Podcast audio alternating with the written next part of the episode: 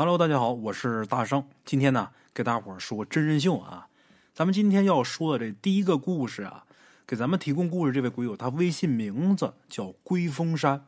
哎，这位鬼友是来自哪儿？他没说。他说他们家那地方，离左权将军牺牲的地方不远。就为这个，我特意到网上去查了一下左权将军他的殉难处在哪儿。哎，结果查着了，在哪儿呢？现在这个地方就是因为左权将军而得名，叫左权县。隶属山西省晋中市，咱们贵友肯定也是来自这个地方附近的。哎，他说咱们今天要说这个故事啊，当时发生这事儿的时候，他没太在意。这事儿是等他长大之后想想这事儿，觉得挺蹊跷的。怎么回事呢？他说他们家那个村啊，本身就挺奇怪的。为什么奇怪呢？往前三里地有水，那河里有水；往后边三里地那个村里边也有水。唯独他们这个夹在中间的这个村子，河里边没有水，除了石头就是沙。他隐约记得啊，除了九八年发洪水那一年，这个地方有一段时间还是有水的，也就个把个月吧。过了那段时间，这河水又干了。哎，他还开玩笑说：“大圣，咱们这地方该不会有旱魃吧？”哈 话说，在一九九三年的一天，当时咱们国有多大呢？八岁。他记得那天的天气啊，特别好。太阳特别大，他跟三五个发小在一起玩。小时候在乡下啊，尤其是像咱们国有那个年代，没有什么过多的娱乐活动，玩什么呢？推铁环就弄个大铁圈子啊，在地上拿棍推轱辘。这个我倒是没玩过，但是我之前呢查过不少这方面的资料，而且听我的父母辈人经常说，他们小时候就玩这个，没什么玩的，他们小时候就玩什么摔泥巴。哎，玩推这铁环这一般都得是呃，像七十年代以前的人玩这一些。等像咱们鬼友他小的时候，九三年他八岁，他应该是八五年出生呗，八四八五。他们小时候那时候，除了这个推铁环之外啊，就有玻璃球什么的了。像七十年代以前的孩子，那家里边咱说不可能说拿钱去给你买玩的，很少有。最起码农村呢很少有。哎，那年代吃饭都费劲呢，谁还有闲钱给孩子买这个玩的？没有，玻璃球在那个时候算是奢侈品，但是到了八十年代以后啊，就包括大上我小的时候，这东西算是风靡一时了，也便宜。我记得我小的时候那玻璃球一毛钱俩，然后后来是一毛钱一个，那大的啊，那个两毛钱一个。这个到我大上我小的时候玩就比较多了，哎，我那时候还能从家里边偷钱出去上网什么的，这这还行，还能玩玩互联网。最不济啊，小的时候在没去过网吧之前，在家里边也有那个小霸王游戏机玩。可咱们国有那个时代玩的少，推铁环、弹玻璃球，包括逢年过节呀，家里边买一些鞭炮。岁数小大的不敢放，玩什么呢？玩个滑炮啊、摔炮啊。我估计这东西啊，像七零后、八零后、九零后都应该玩过。哎，我记得小的时候啊，一到过年的时候，我最喜欢放炮。哎，就包括到现在也是，也愿意听这个炮仗声响。每年过年的时候，甭管在哪儿，我都想尽办法得放鞭炮。我就觉得，如果过年的时候要是不放鞭炮的话，要么家里边有事儿，就比如说你身穿重孝，哎，你这三年你不能放炮，不能贴对联，这讲不了。除了家里有事之外，这过年要是不放个炮仗，不放个鞭炮，就觉得这个年呐没年味儿。哎，我曾经干过什么事儿呢？在北京，在北京哪儿呢？朱市口东大街。北京不是一直有这个禁放令吗？我记得是。从打一九九三年开始，北京就有这个禁放令。我之前呢查过相关的资料，哎，一开始呢是控制在这五环范围内，就是五环以内不可以放鞭炮。后来前些年就扩张到这个全境，不允许放鞭炮了。哎，我也不知道这到底是为什么，是为了人民的人身财产安全，还是说为了这个呃空气质量问题啊？这我就不清楚了啊。反正北京是一直有这个禁放令，虽然说有这个禁放令。哎，但是我在北京待了很多年，就每年到过年的时候，朱市口东大街那地方，离天安门都不远，那地方，那地方肯定是不让放鞭炮的。但是我们这一帮人呐，就当时在那个眼镜蛇工作的这一帮人，岁数也都小，也都年轻啊，也都愿意调皮捣蛋，甭管说从哪儿想办法，呃，从哪个渠道也得买点烟花爆竹，就在大年三十那天晚上必须得放，放完之后就跑。你要是把我抓着了，那算我倒霉。你说罚钱就罚钱，你要说真说严重拘留拘个几天，那也讲不了，那也要放。就觉着要是不放这个鞭炮，这年就跟没过似的，就感觉一点人情味都没有。我不知道大伙儿有没有这种感觉啊？现在过年一年比一年没有年的味道了。与其说没有年的味道，更不如说越来越没有人情味儿了。我记得小的时候啊，我小的时候，我太奶活着的时候，我太奶去世的时候九十二岁。哎，她去世那年呢，我六岁。所以说，呃，她在活着的时候，我还是有不少印象的。我记得啊。每年到过年的时候，就三岁以后的事我都能记住。其实两岁多我都能记住，三岁以后的事全能记住。因为我太奶岁数大，九十多岁嘛。我记得每年快要到过年的时候，就会有好多亲属来看望她。这些亲戚啊，我都不认识。我小的时候不认识，现在啊就更没联系了。就是我太奶去世之后，基本上就断了联系了。我太奶活着的时候，我记着有好多人从特别远的地方来给他。过年了嘛，来给送东西，哎，送什么呢？我记得就给拿那个，呃，果子，就这一匣果子，里边什么大八件、小八件这些东西，哎，几十里、上百里地骑一破自行车，就为来给这九十多岁这老太太送这么点点心。之后呢，在你们家吃口饭，然后马上就走，或者说在你这儿住一宿，最多就是住一宿，第二天就走了。这是年前。等到大年初一开始，到你家里来拜年的人就不断了。我记得我太奶活着那时候，因为她岁数大嘛，所以说辈分高，来给她拜年的人屡屡行行的。哎，我记得从打大年初一开始，我太那个炕上啊，那时候我太那个房间里边还烧火盆呢，还不是暖气呢。我爷每天给扒火，我记得特别清楚啊。这灶坑里边烧的得是硬木，我们这边都烧什么？烧玉米秸秆那玩意儿说白了，它存不住炭呢，一把火就没了。烧硬木头，每天得给他烧点硬木头。烧完之后，给他扒这火炭把那炕烧热了，然后屋里边的温度就靠这个炕来散发。再加上那火盆，每年到大年初一那天开始，这火盆呐就得在炕上给架好。架好这火盆之后了，旁边摆着瓜子儿、毛嗑，摆点平时不舍得抽的烟。哎，到那时候也得买点好烟，摆一盘糖块儿，然后准备一把大茶壶。这一个壶带几个杯子那种的，这茶壶里边沏点那个猴王茶叶、茉莉花茶，哎，每年到大年初一都是这一套。然后我太奶就在炕上坐着等着，保证是早早的就有人来给拜年。从大年初一一直得到初七、初八，乃至于啊到正月十五之前，哎，没过完正月十五都算年嘛。每天都来好多人，要么来给磕头，要么来给作揖。不光是亲戚，还有这些街坊邻居们也都来。每年到大年初一的时候，走家串户的给拜年，穿一身新衣裳，兜里边揣点那小鞭儿，把那鞭都拆开之后放兜里边，拿一根香或者跟大人要几根烟，一边走一边放这小鞭，挨家挨户给人家拜年。等拜完年之后，回到家里边一看，这新衣裳，哎，被这个鞭炮给呲的全是眼。就在我的印象里边，这个才叫过年。哎，列位再看看现在的春节，好多地方这个鞭炮不让放了。据说今年啊，有好多地方，呃，又允许放了，因为大家压抑了三年整啊，说今年又可以放了。今年的年味儿也许比前些年呢要好一些。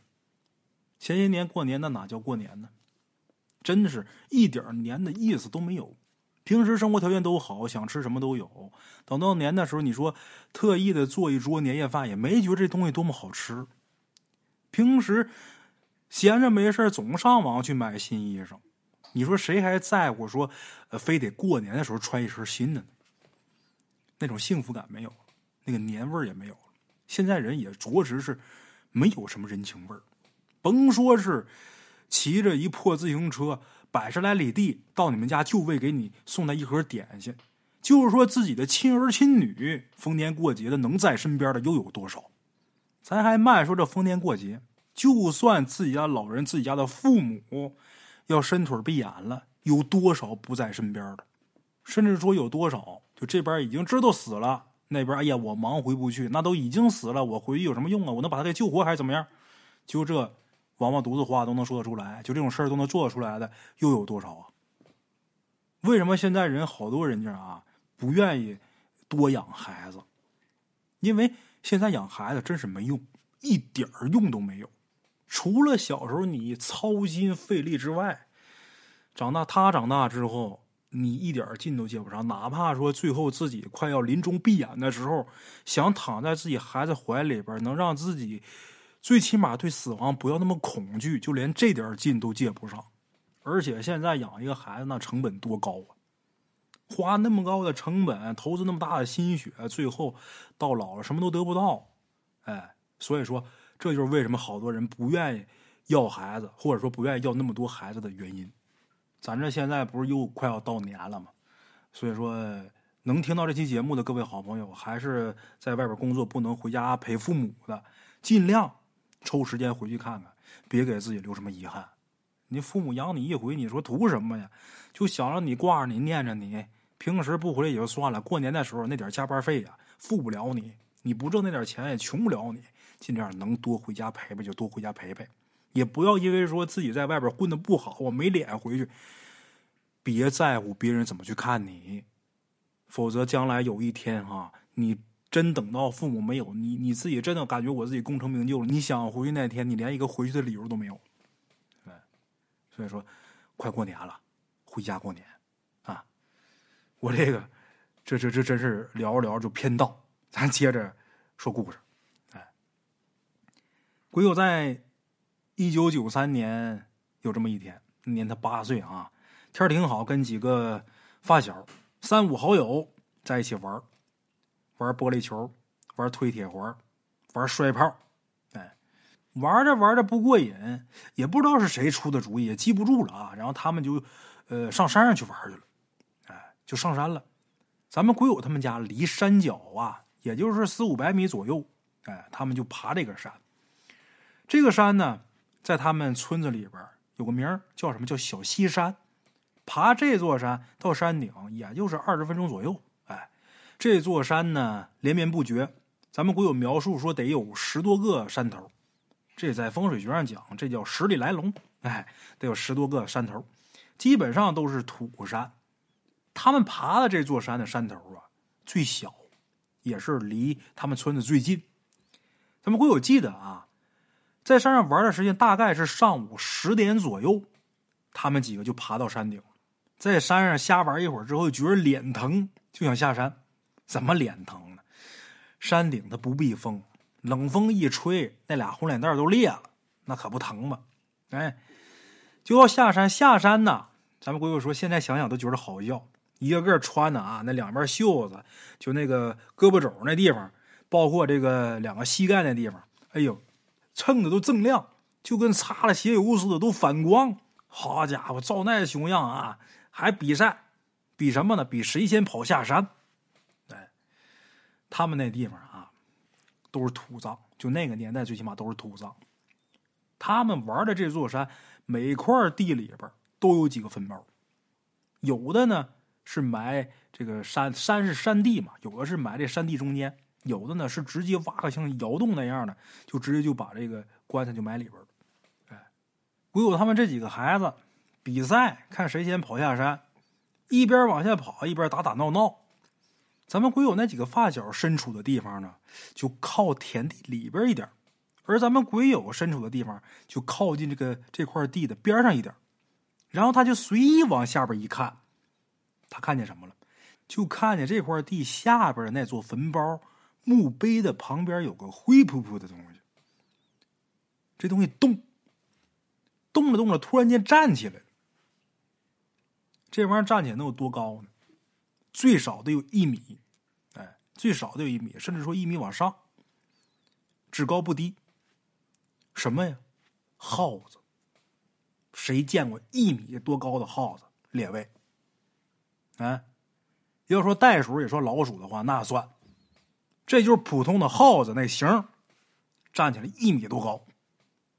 就看这耗子从坟包那地方出来，就往咱们鬼友这边跳，两个前爪抱着前胸，看那架就跟僵尸似的啊！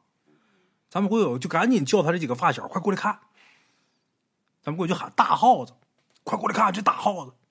就这个期间。他回头喊他们发小的时间很短，也就三五秒钟，就扭了一下头，可等他再回头往下看的时候，这大耗子就不见了。他跟这大耗子距离不远，因为这地方丘陵地带嘛，双尔山实际就是丘陵地带。因为是丘陵的缘故，下面那块地跟咱们鬼友他们站的这块地，能差个三米左右高。哎，很有可能这大耗子就跑到他们的视线盲区了，也有可能这大耗子就藏哪儿，反正突然间就没了。哎，咱们鬼友当时小八岁，他在他的印象里边啊。他也不知道这个耗子究竟长到多大是极限，没准就有一米多高的耗子呗，太小了，所以他也没太当回事儿，甚至说觉得这事儿没什么稀奇的。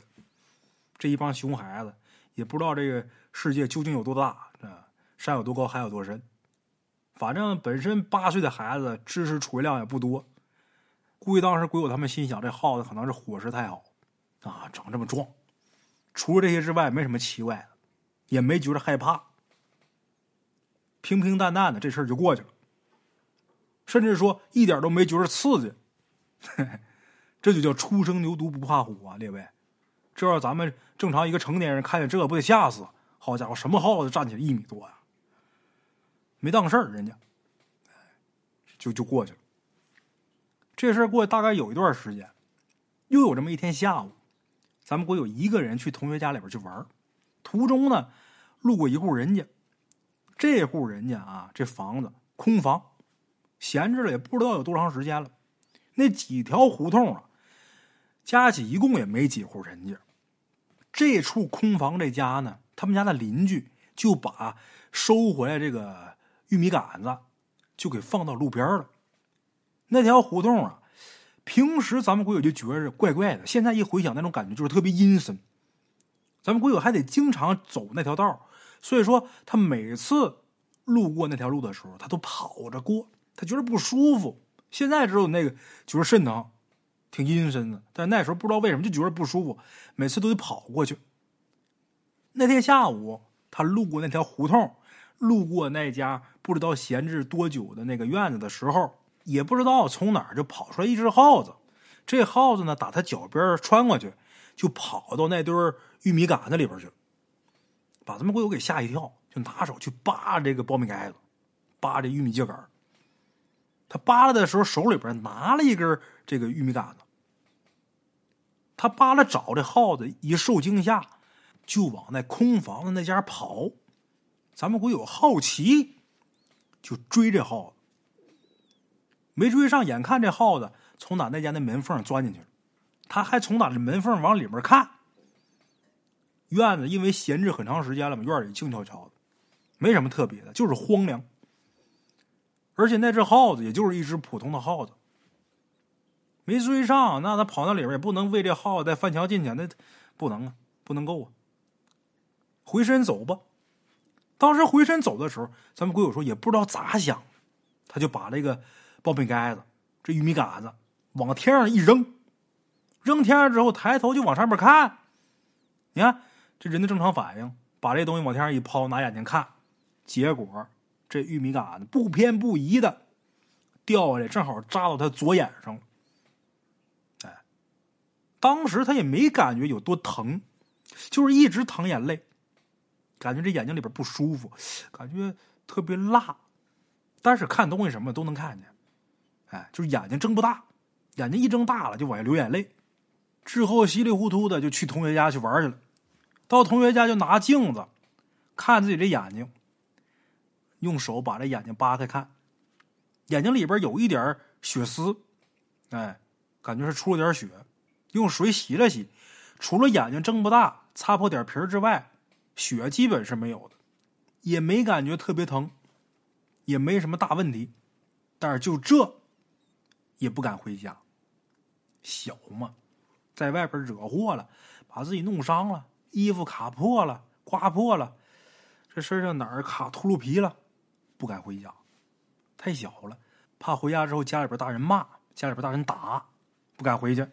后来还是咱们鬼友那位同学的家长啊，他那同学他爸把咱们鬼友给送回家了。回家之后呢，他就睡了一觉。这一觉睡醒之后，第二天早上起来，这眼睛就肿了。肿子就凸出来了，看着特别吓人。其实咱们鬼友说啊，当时一点都不疼。然后鬼友他爸妈就把他给送医院去了，送到县医院，在医院住院部，咱们鬼友这一躺就躺了两个月左右，因为这个学校，呃，留了一年级，眼睛打了几次针，把能清理的刺儿都给拔了，但是黑眼珠里边的细刺儿没法拔，直到现在还在。他往天上扔这个玉米杆子。扔这苞米盖子，然后抬头一瞅，这苞米盖子扎到他眼睛上了。这个苞米秸秆玉米秸秆它外面那一层是很硬的，收到家里边的都是干干的玉米秸秆擀完之后那玩意儿几天就干，干了之后外边那一层皮儿就是玉米秸秆那层硬皮儿，它上面有很多小细刺，就是个小的细刺，正好扎到咱们姑姑的眼球里边它不是一根儿啊，它说一扎扎一片。眼球上的、白眼仁上的大刺儿都拔下来，但是小刺儿没有办法清理，直到现在还在他眼睛上。在医院主要就是消炎，等好了以后能看出来，受伤这个眼睛啊，就照比没受伤那个眼睛显得没有神，看着这眼睛死气沉沉的不灵动。哎，咱们鬼友说。所谓的眼中钉、肉中刺，这滋味他感受过。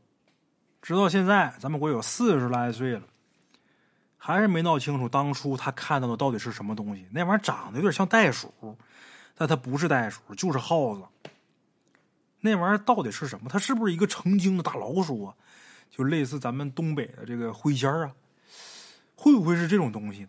他说那坟呢是一座新坟。一看就是刚下葬不久的这么一个新坟，因为这坟头上还插着用白纸做那招魂幡呢。他说老坟的话一般没这东西，说白下两场雨那玩意儿就焦化了。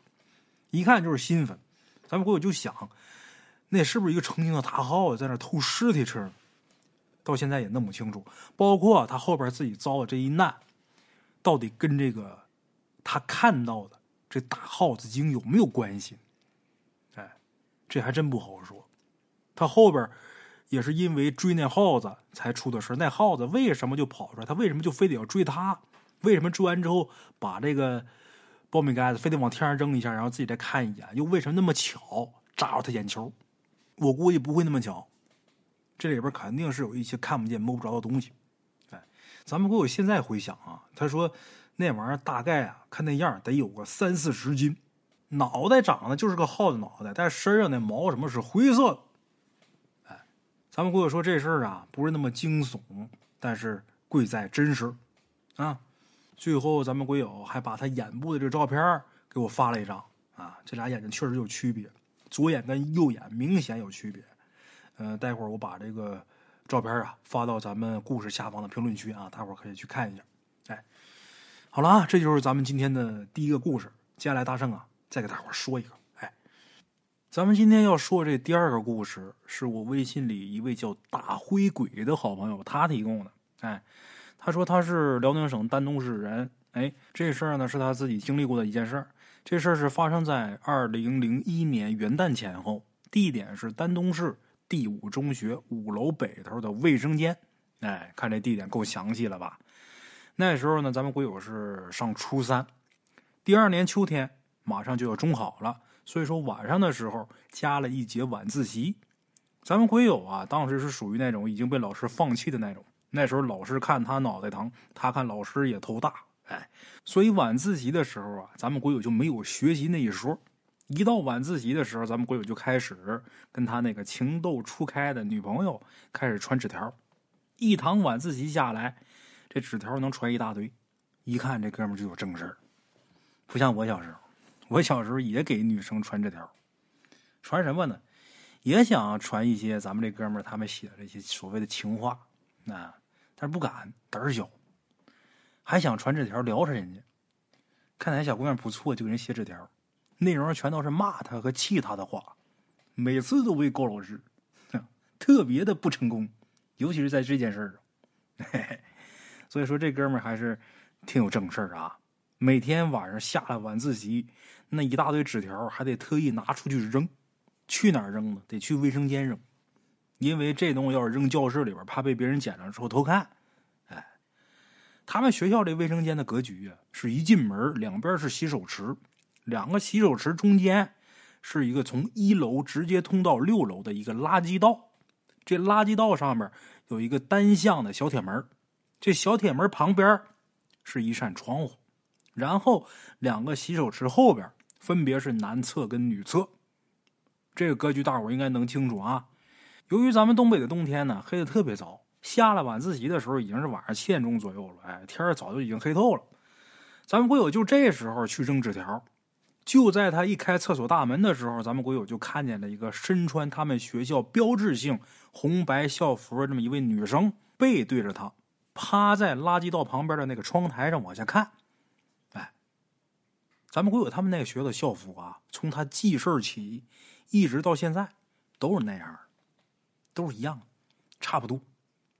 咱们国有去扔纸条，就必须得去那个女生身边，那垃圾道就在那个窗户旁边嘛。而且垃圾道那门它特别矮，你想往里边扔东西，你得弯腰才能扔进去。就在咱们国有弯腰扔纸条的时候，他就看见这女生啊，穿了一双系带的蓝色的粗布鞋。有点像电视剧里边民国时期那时候学生穿的那种鞋，一双白袜子。咱们鬼友当时还想啊，这天天寒地冻的，东北的冬天，大伙可想而知啊。